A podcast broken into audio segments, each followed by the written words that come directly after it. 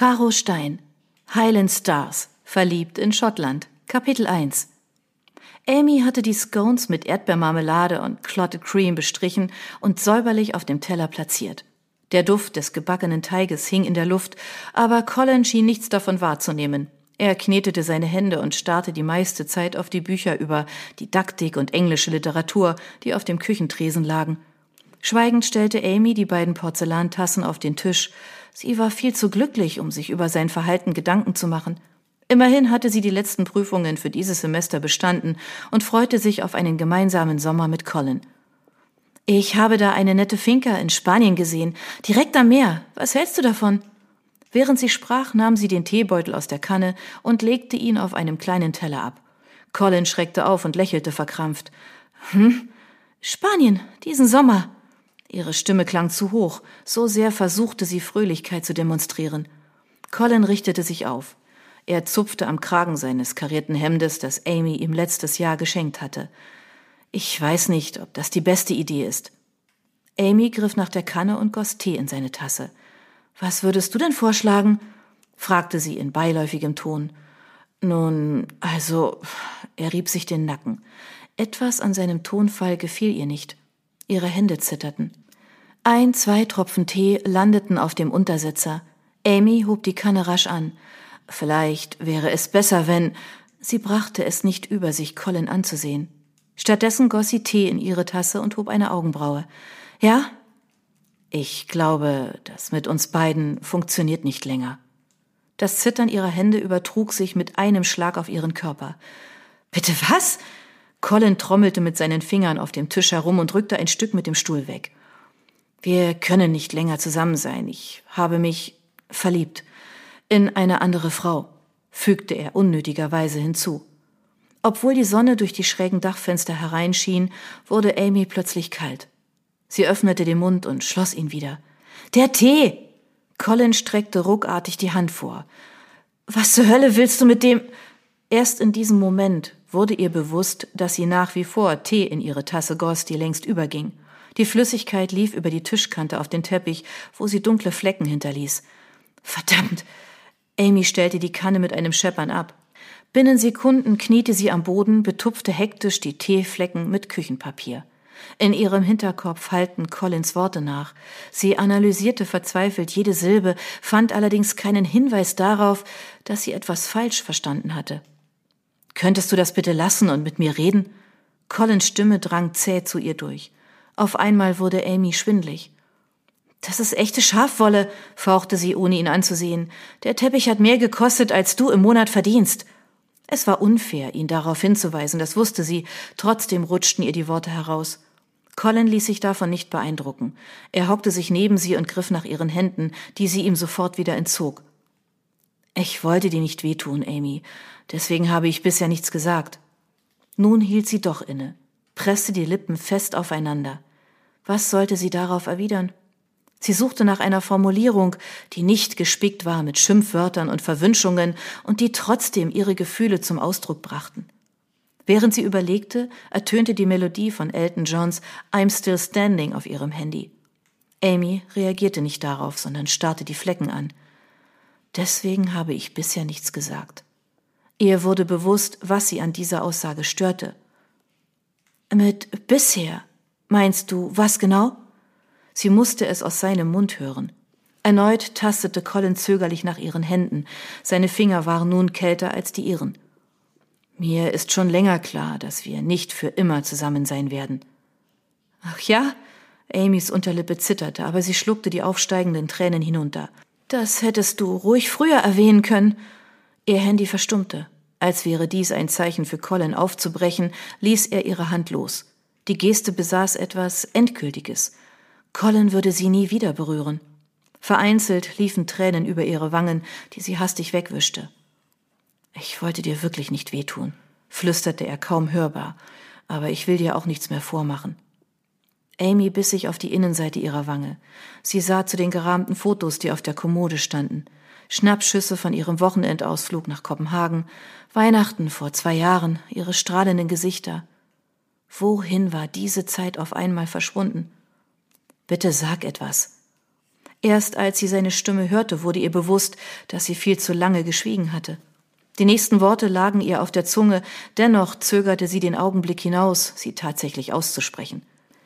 Stattdessen stand sie schwerfällig auf und legte eine Schicht Küchenpapier auf den Tisch, die sich sofort mit Tee vollsaugte. Amy, pack deine Sachen.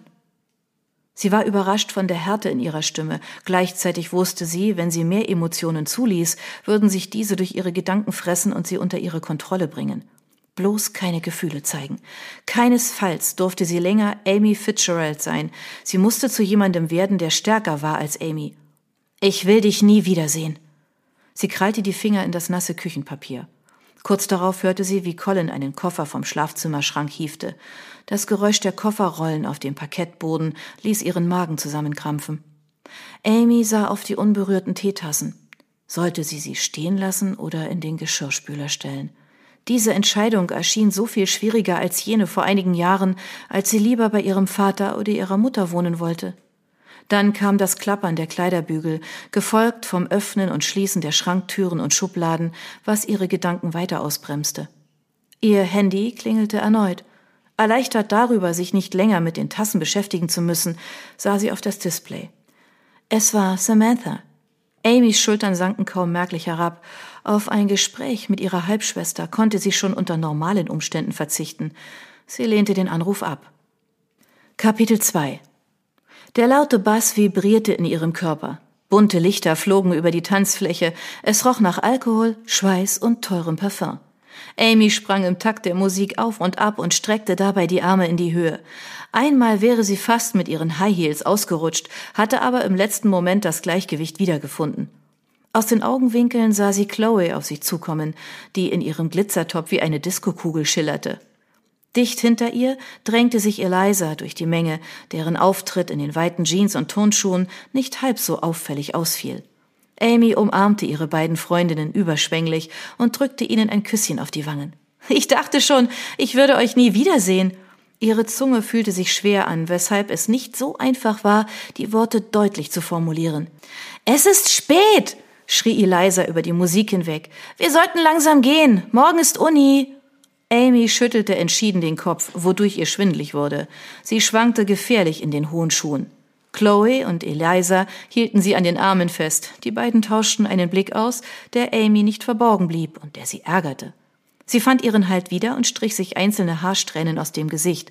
Mittlerweile trug sie ihr Haar kürzer als vor einem Jahr, als sich Colin von ihr getrennt hatte.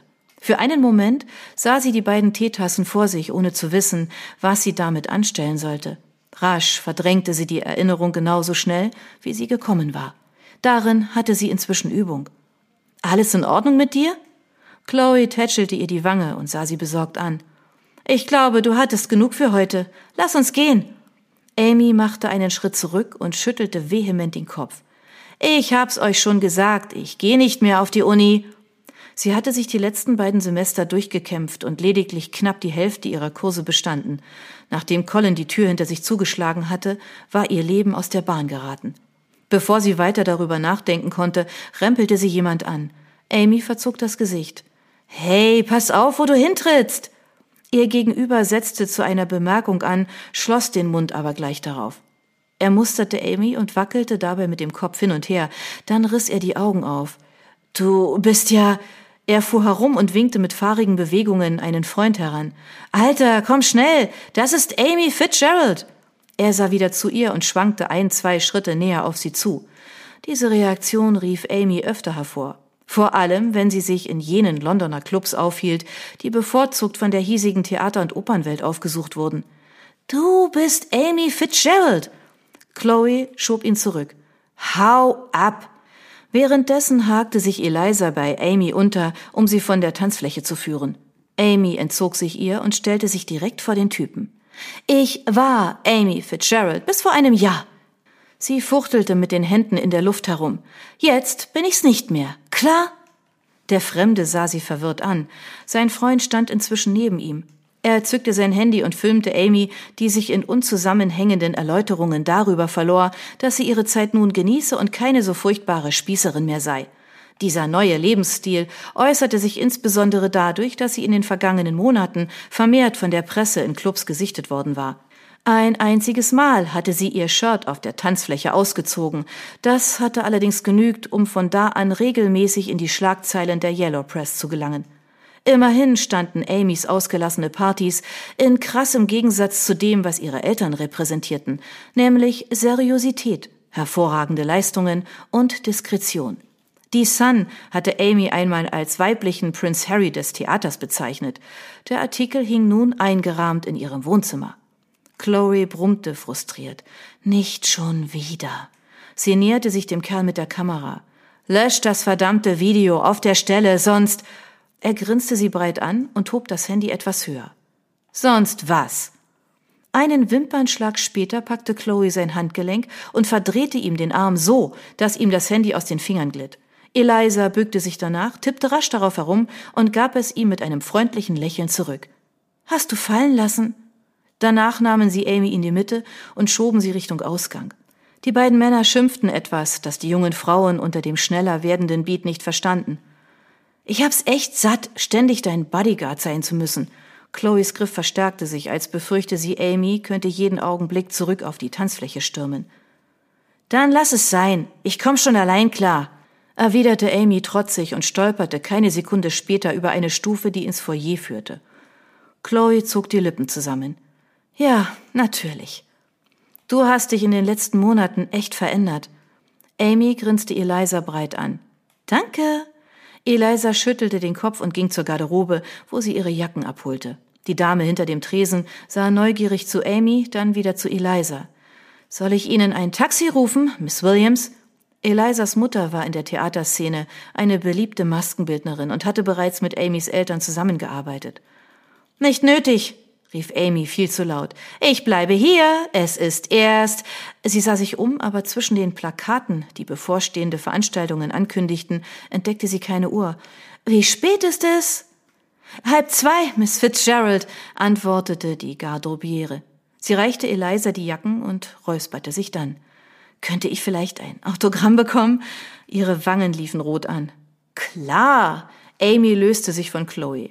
Wenn wir dich allein hier lassen, landest du morgen wieder in der Klatschpresse.